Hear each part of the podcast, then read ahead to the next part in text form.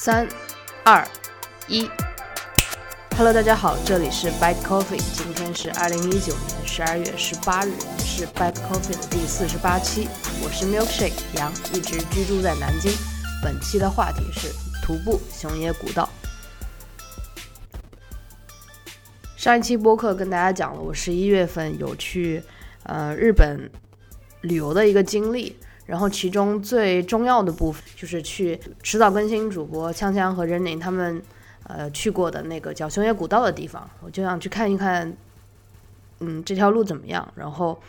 呃选择性的去走走几段，我没有太多做一些准备，确实没有太多时间来做准备，然后我所有的准备基本上都来自于我问锵锵，我甚至上网都很少搜一些东西。嗯，但是我依然做了，呃，身体就是我能做到，就是，嗯，我希望我在体能这方面是完完全没有问题的，所以我之前的主要准备是这个。然后，其实这一期播客在上周日我已经录了一次，但是那天的状态不好，我有一些感冒，呃，鼻音特别重，即使现在我是正常的一个状态，鼻音都会很重。然后在周日那个晚上的时候，呃，鼻音是非常重。呃，我好像是有点发烧，录了一大半之后，觉得，嗯，在那种状态下录出来的东西应该是不是很美好的，我也不是很喜欢。然后再加上今天我去看了一部电影，然后这个电影里面我很喜欢这个主人公说的一句话，他当时的环境是这样的，就是他带着一些录音设备去北极圈去录录音，他把一个电子设备放到了冰川下面。他就一手拿着这个电线，啊，电线的那一头就接着这个录音装置，应该是一个防水的那个录音装装置，直接到冰下面有流水声，他录这个流水声。他两个手拿着这条线，他就笑着说：“I'm fishing the sound。”然后这个这个这一刻就特别打动我，我就把它当做本期的一个标题：严肃徒步，I'm fishing the sound。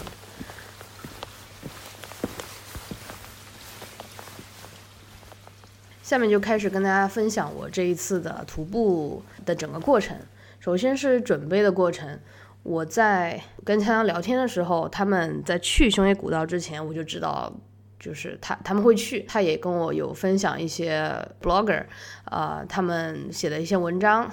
然后关于这个雄野古道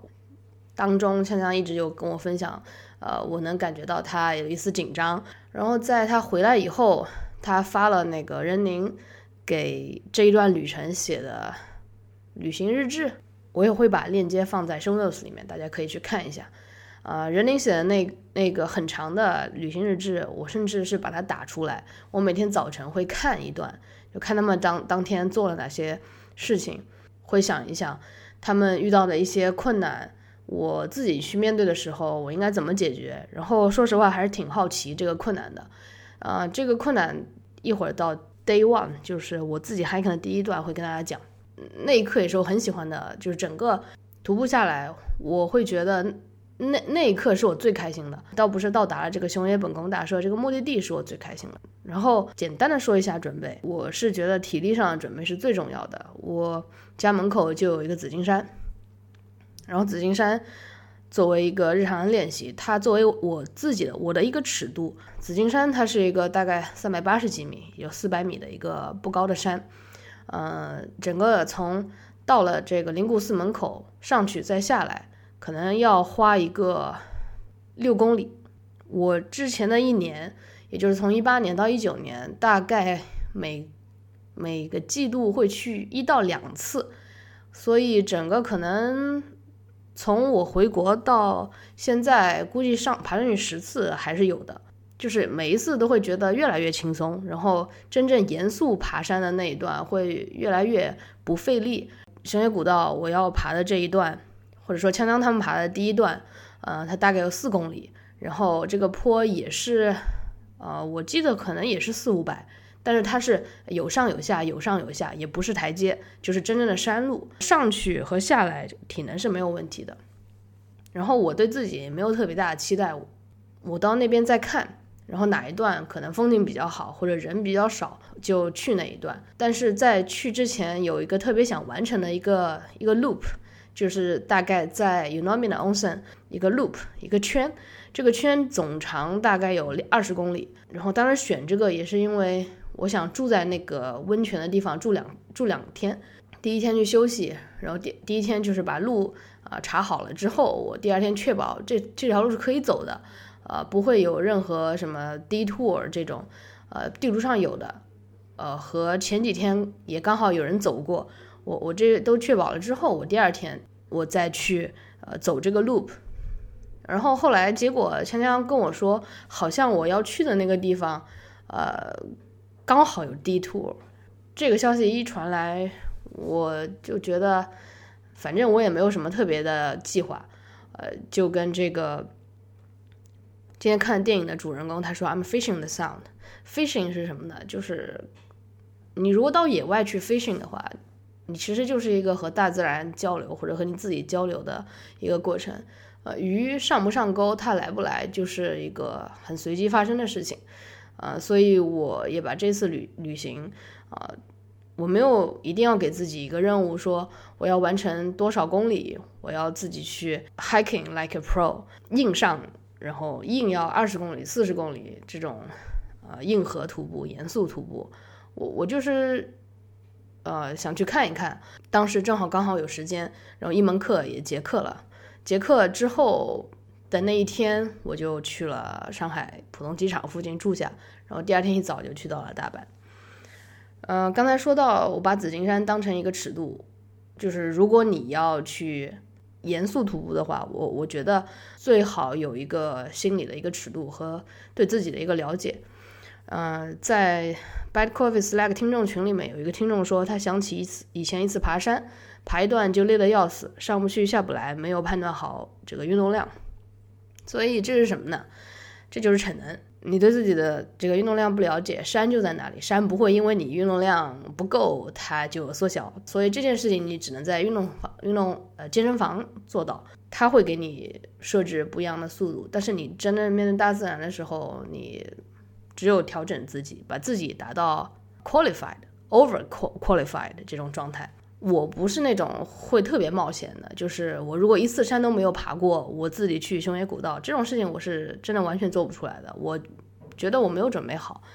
或者说我会去，但是我就不会不太会徒步了，嗯，因为那这样的话不是一个很好的徒步的经验，我也不能体会到呃徒步的乐趣在哪里。我可能就这一次以后就再也不愿意去徒步了。就如果没有做之前的准备的话，前期的准备在我来看。呃，一直是最重要的，就像剪辑视频一样，你前期的这些呃，在脑海里的各种设想，还有你做实验之前的这些思考，都是最重要的部分啊。我深知这一点，所以嗯，在我是记得在上完课，呃，某一个上午十点半上完课，上完三节课，我已经完全不想讲话啊。之后我去了紫金山，就是给大家做了那期前几期的一个。呃，叫 I Wake Up All by Myself 那期播客，然后那次就我爬完就会想，如果再爬一次，我有没有这个体力？我当时觉得好像是可以的，然后嗯，就做了这次呃一个准备，嗯，所以对身体素质这方面，我呃我还是对自己有信心的。除了自己身体上的一些准备之外，还有你准备一些行李，呃，在这里还是特别感谢香香他。还寄了他的雨衣给我，因为他在他们那一段，他们不巧遇到了一个很不好的天气，然后还穿着雨衣在徒步。然后我一个标榜自己是极简主义者的人，我当时就在想，就是他寄给我了，我是在出发前的一天，我就在想这个雨衣我要不要带，因为我只打算背一个背包，而且是那种 urban 的背包，特别不专业。这个 urban 背包可能只是稍微防水，防一点水，然后我觉得它外形很好看。一般的登登山背包，我觉得不是很好看。我只想带一个我的背包，还有一根登山杖。然后锵锵当时建议我说：“你带两根登山杖，然后带那个呃穿着中帮的高呃中帮的呃这个 hiking boots，还有雨衣。”我好像一个都没有听他的。我我只有一根登山杖。我只有一双这个低帮的这个 hiking boots，我当时还想我要不要带高帮，嗯，或者中帮。然后我在 Instagram 上面就是找这个苦曼到蝌蚪这个 tag，我来找了一下，我来研究了一下这个这些登山者的这个装备，我发现就还行，也没有说每个人都全副武装到那个程度。然后又因为我不希望就是在城市里走的时候还用这个高呃中帮或者高帮的这个呃登山靴走路，因为用在城市里面走路穿那个会很痛苦。我希望就用一双鞋就可以了，所以我就带了，就穿了一双中帮呃低帮的啊这个 hiking boots。这个说到这个雨衣，我我我看这个雨衣，我在想我要不要把它再压缩一下，然后装进去。然后后来我觉得，首先我查一下天气，天气还好，没有写下雨啊。第二就是我想，如果下雨了怎么办？呃，如果下雨了或者有机会下雨，我就不会一个人去徒步了。这个是一个原则，就是我跟自己说的原则。不论遇到什么情况，如果只要下雨，我就不会进行这个增加一点点危险因素的，呃，这个我都不会给这个机会。那这种情况我就不需要带雨衣了，所以我就愉快的没有带这个雨衣上路。嗯，所以我的行李就很少。我个人比较喜欢穿纯棉的衣服，就任何衣物它比较就是比较舒服，但是。它在它不透气，这样的话，你 hiking 就冷热一交换，你的汗就会变凉，然后在你背后就很难受，就会感冒。所以我没有穿任何纯棉的，就是很多速干速干的，嗯，反正平时我就穿速干衣去健身房，所以速干衣、速干短袖，然后速干的这种速干材质的衬衫，呃，还有速干的防水的外套，还有。对了，羊绒衫还是羊毛衫，好像都有。就是羊绒和羊毛这个材质都是特别好的排排汗的，呃，一个材质。刚好一件薄的羊毛衫，一件衬衫，然后里面再穿一个速干衣，呃，然后外面再加一个防风外套，呃，是我觉得在十一月中旬去雄野古道爬山最佳的装备。我是在从整个六点半。呃，天非常冷，开始一直爬到中午都没有问题，所以我行李的部分也也就是这么多，登山杖也是最一般的，可能淘宝上也就几十块钱这种，呃，所以我我整个装备可能就就还好，呃，只是在贴身的这个部分都是材质就是比较特殊的那一种，其他的都没有什么。然后在出发前一天。嗯，我也上这个知乎，啊，看了一些，也找一些电子书，啊，看了一些到底还有什么装备，啊，有一个上面讲的说你要就是穿羊毛的袜子，然后它会防止脚发水，嗯，有水泡，然后就又问了一下锵锵，然后锵锵跟我说这个非常重要，然后我前一天。就特地去新街口某一个户外的专卖店去把这个买到了，然后后来我发现真的这个东西非常重要，这个重要到我觉得你你要是穿两双可能会更好一点，即使它已经在该保护的地方保护到很好了，就是当我又重新到城市里面的时候，我的脚上是贴了大概四呃一共贴了四五个创口贴，所以对脚的保护是非常重要的。一个登山袜和登山鞋，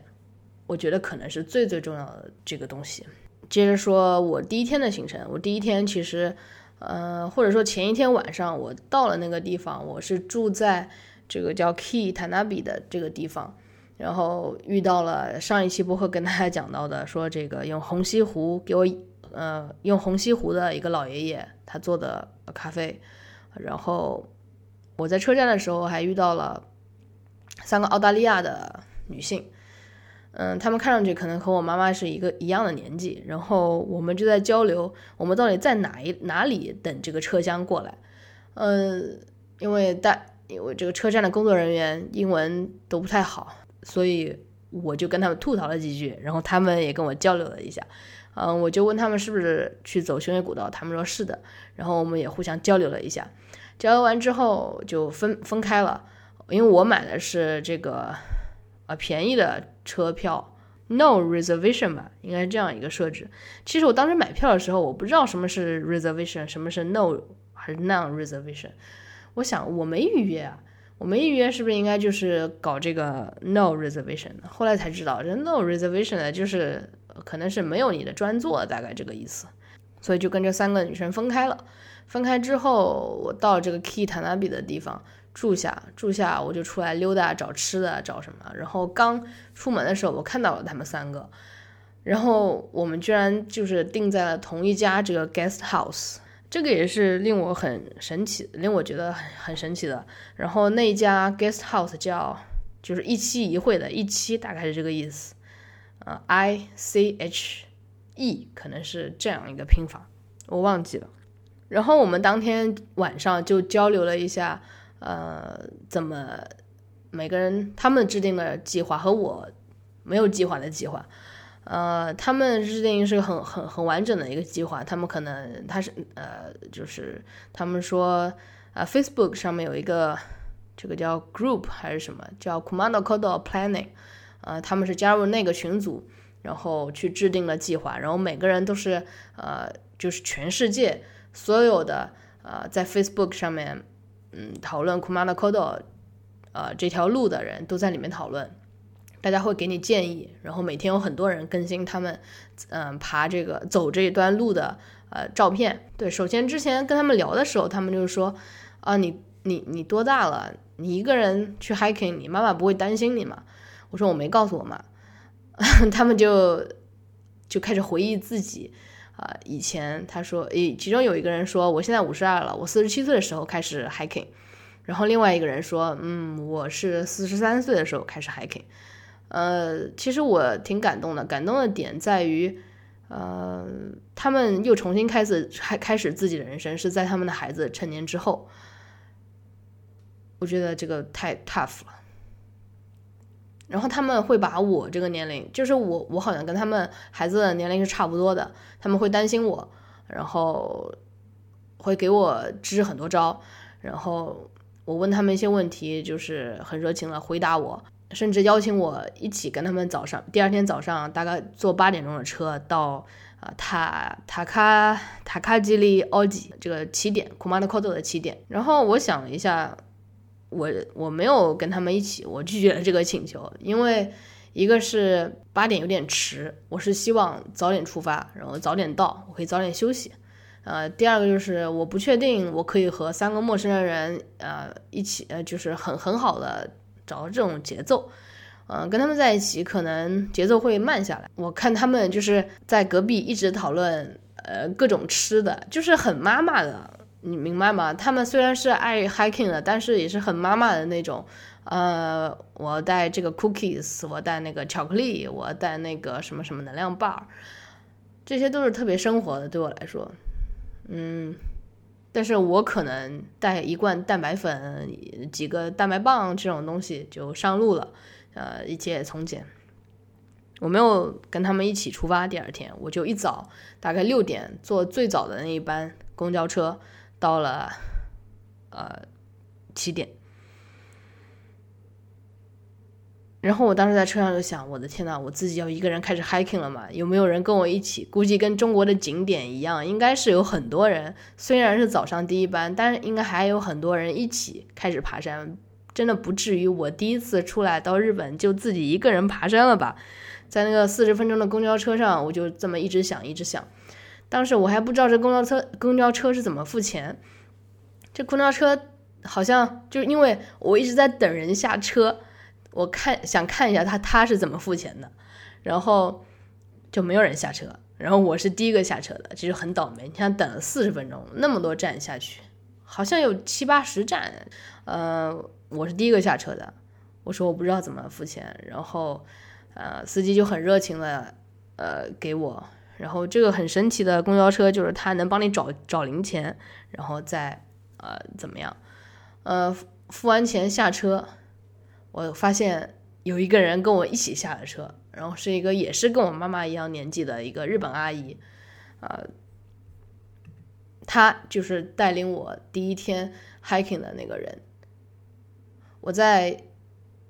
回上海的时候，我在那个飞机上。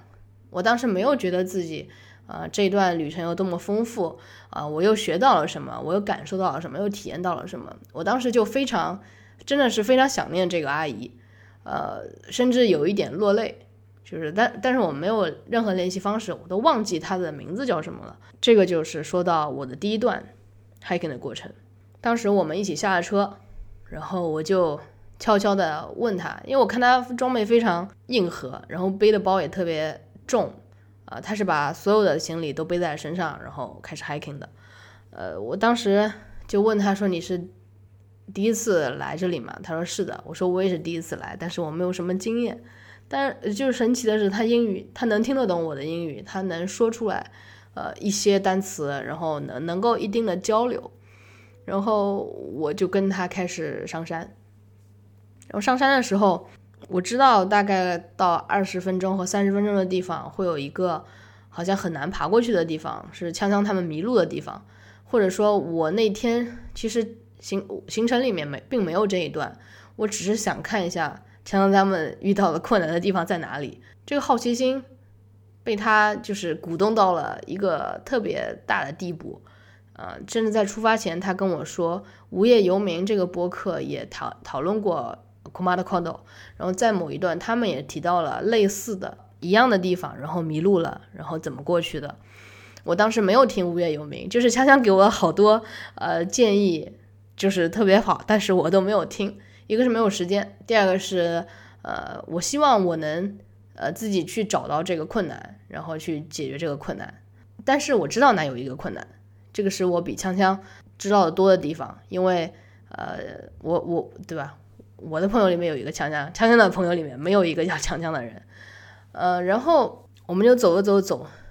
就是前面这一段确实非常陡，全是山路。然后有有我我跟在这个阿姨的身后，我就看，呃，好像没有什么路，但是阿姨似乎总能走出一条路，但是这条路而且是对的。我的我就在想，她是怎么发现这个路的？然后后来就看到说，它其实是 Kumada Kodo，它有零、一、二、三，它是一段一段的，每一段之间好像是五百米。嗯，阿姨就不断的找纸质的地图，说，嗯，我们现在到零了，现在到一了，现在到二了。然后到每一个呃有一定说明的地方，他都会停下来指给我看，呃，每次都会这样。然后每次这个时候，我就会把我的电子地图这个 All Trail 啊打开给阿姨看，我说，我们就两个人 confirm 一下。你用纸质的地图，我用数字的地图，因为当时还靠近，呃，还靠近人类，靠近人类文明，呃，还是有信号的，所以我们就每一次 confirm 一下，啊，就对了，接上了。然后忽然到了一个也是，我记得大概可能是二十分钟的地方，呃，阿姨停下来，我也停下来了，然后我就看有大石头，这我我后来就想，可能这个就是强强说的大石头。呃，我们在旁边看了一下周围的环境，我们两个人都非常淡定，呃，没有什么路可走了。但是旁边有个指示牌，我们就他读日文，我就读英文，大概了解了，说这儿有块石头，啊，这个石头是，啊，我我我把图片放在这个本集就这一段的生呃这一段的这个 chapter 里面，呃，他讲这个。这个石头是什么作用呢？这石头放在这里，就是如果女性穿过去，它会有会有以后可以顺利的生产啊，这么一个空穴。然后阿姨说：“Let's go。”我说：“啊，这啥就就 Let's go 了？我还没看完，然后我还没我还不知道这怎么走呢。”然后阿姨就开始把包放下来，然后自己钻过去了。这个大概我形容一下，就是可能有只有我呃肩。最多最多有我肩，就是最宽的地方，差不多就是我肩的地方。我是手脚并用，呃，而且这个洞穴是很黑的，虽然很黑，就是你进去很黑，但是你在外面的时候是能看见，呃，阳光洒在洞穴里面的，所以不会让人造成很害怕的那种感觉。呃，然后阿姨爬过去之后，呃，我就开始把我书包还有那个登山杖。先往往洞里面，就是洞的另一边，就就像一个时空隧道。呃，隧道这边站着我，隧道那边站着这个阿姨。呃，然后我就开始把我洞一个个的这个往虫洞的另一端另一端扔，并不知道，就完全不知道啊，从这个呃洞穴钻出去是什么样子，有点在玩躲迷藏的感觉。嗯，然后此时也不管我就是这个身上还穿了一个白色的裤子和这个黄色的登山衣。嗯，我前一天我还想，因为我带了两条速干的这种裤子，就是登山的呃运动呃运动裤。嗯，我也不知道为什么鬼使神差的，我 hiking 了两天，我居然都穿了白色的登山裤。然后也不管了，当时就跪在这个，基本上是跪在地上，趴在地上，就是匍匐前进。而且这个匍匐前进，它不是完全趴在地上，是有一定角度，可能有 三十度的角度。嗯，从这样你给爬出来，然后出来的时候，我是明显的感觉，呃，平时在健身房的这个真的是非常有用。我基本上是靠着前上肢的力量把它撑出来的，我下肢一点力量都没有，就是呃没有没有找没有着力点。然后我就这么，呃，手脚并用爬了出来，就好像你从这个电视机柜子里面爬出来一样，这种困难啊。然后那时候是一个石头，然后你的手全放在这个沙子、石头这个上面，就还硌得慌。但是当我出来的时候，我就心里特别开心，我觉得好像这次的 hiking 这整个几天，也就两两天的 hiking 已经结束了一样。虽然这才到二十分钟。但是我觉得那一刻，我觉得就是呃，我是一个比较自信，你可以说盲目自信的人。呃，那一刻我会觉得，嗯，我做到了 hiking like a pro，对吧？我这个地方我都爬出来了，啊，还有什么比这个就是在洞里面爬出来，然后手脚并用这个东西难呢？呃，所以当时会有突然一下子，呃，就非常自信，非常开心。然后就接着和这个阿姨一起走，然后她一直坐在我的前面，我也是跟在她的后面。我能感觉到阿姨上山的体力其实没有我好，因为我整个上山啊心率的变化都不太大，但是阿姨下山的速度非常快，呃，我还滑了几跤。但是非常好的是我们的节奏还能保持一致，她也没有一直。就是我们有并肩走的时候，当路宽呃宽的时候，我们并肩走一走，聊一聊，啊，聊到他也是跟我妈妈一个年纪，他有两个女儿，然后他的女儿也跟我一样大，就聊到类似的话题的时候，嗯，就很有意思。我又想到前一天遇到的那三个澳大利亚的，也是跟我妈妈一样年纪的，呃，三三个女性，我我想她们真的比我 tough 太多了。就是能在人人人生这个阶段，呃，前面三个女性是她们还有这样的友谊可以一起出来 hiking，呃，后后面我遇到的就是跟我一路同行的这个阿姨，她居然能，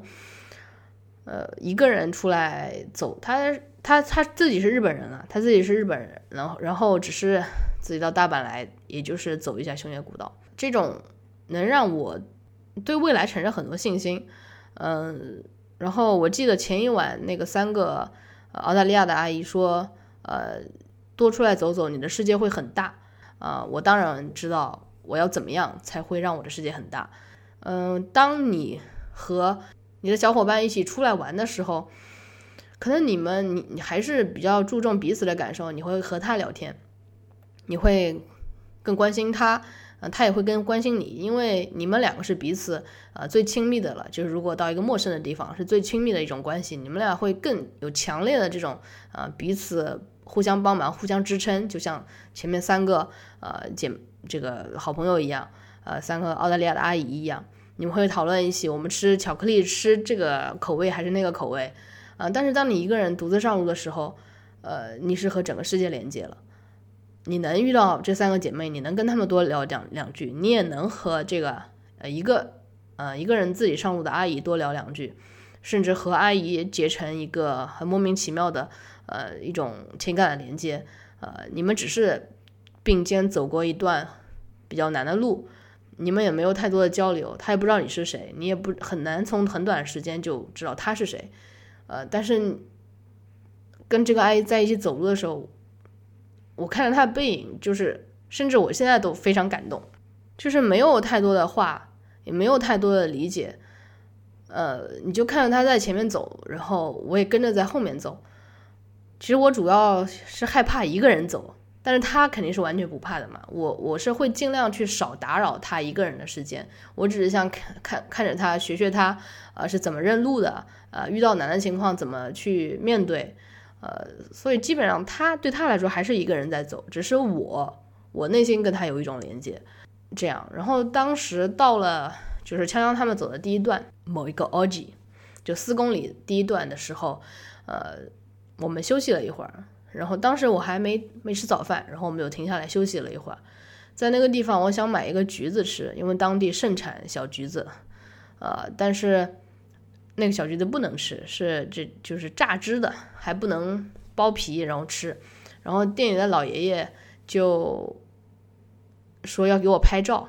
我就拿着小橘子跟跟跟小橘子合照了一张。然后可能他就是很少见这样的人吧。然后。他也帮我问路，因为我当时我当天并没有一个行程说要爬这一段，我只是纯被锵锵，呃，遇到这个困难被被这个好奇给吸引了，我就想去呃玩一下。